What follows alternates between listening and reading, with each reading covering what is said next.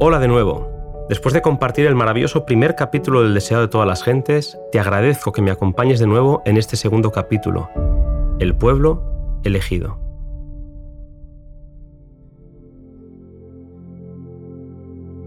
A lo suyo vino y los suyos no le recibieron.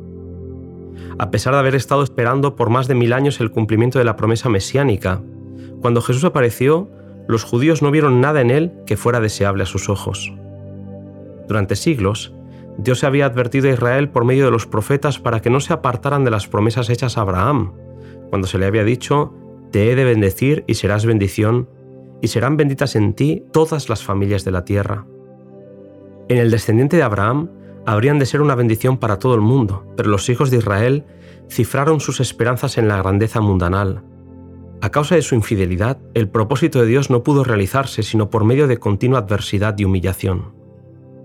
Durante el cautiverio babilónico, en los días de la aflicción, muchos renovaron su fidelidad al pacto con Dios. A la distancia, al recordar las escenas de la destrucción del templo a manos de Nabucodonosor, los judíos lloraban por el santo templo desolado, al ver los sistemas paganos de sacrificio que nada tenían que ver con el significado del ceremonial divinamente ordenado. En aquellos días de cautiverio y exilio, los mayores monarcas debieron proclamar la supremacía del Dios a quien adoraban los cautivos hebreos. Los 70 años de exilio convencieron a los judíos de su necesidad de ser obedientes a la ley de Dios. Vieron lo absurdo de adorar imágenes esculpidas y decidieron vivir de acuerdo a la ley divina.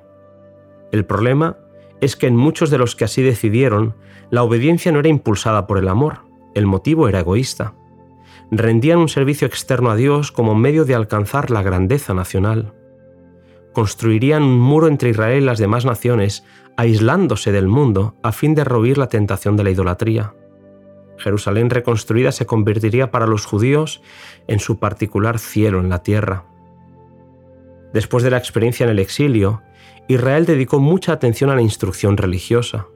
Por todo el país se erigieron sinagogas en las cuales los sacerdotes y los escribas explicaban la ley.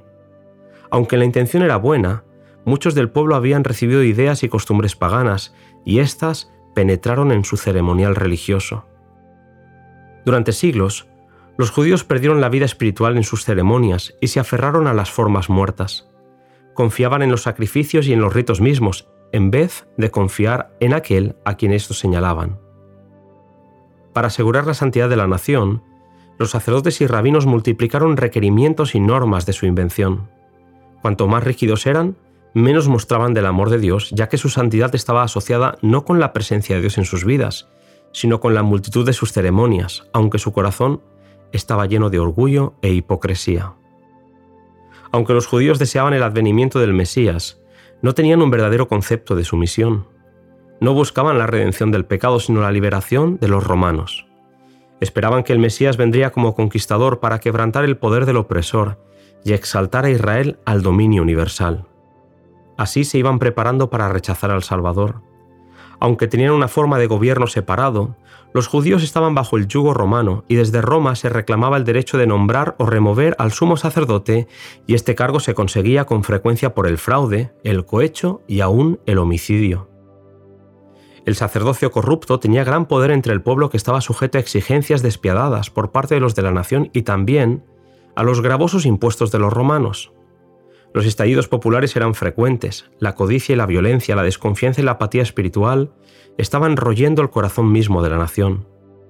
Así, el odio a los romanos y el orgullo nacional y espiritual inducían a los judíos a seguir adhiriéndose rigurosamente a sus formas de culto. Los sacerdotes trataban de mantener una reputación de santidad atendiendo escrupulosamente a las ceremonias religiosas. El pueblo, en sus tinieblas y opresión, y los gobernantes sedientos de poder anhelaban la venida de aquel que vencería a sus enemigos y devolvería el reino a Israel. Habían estudiado las profecías pero sin percepción espiritual. Así, habían pasado por alto aquellos pasajes que señalaban la humillación de Cristo en su primer advenimiento y aplicaban mal los que hablaban de la gloria de su segunda venida. El orgullo oscurecía su visión. Interpretaban las profecías de acuerdo con sus deseos egoístas.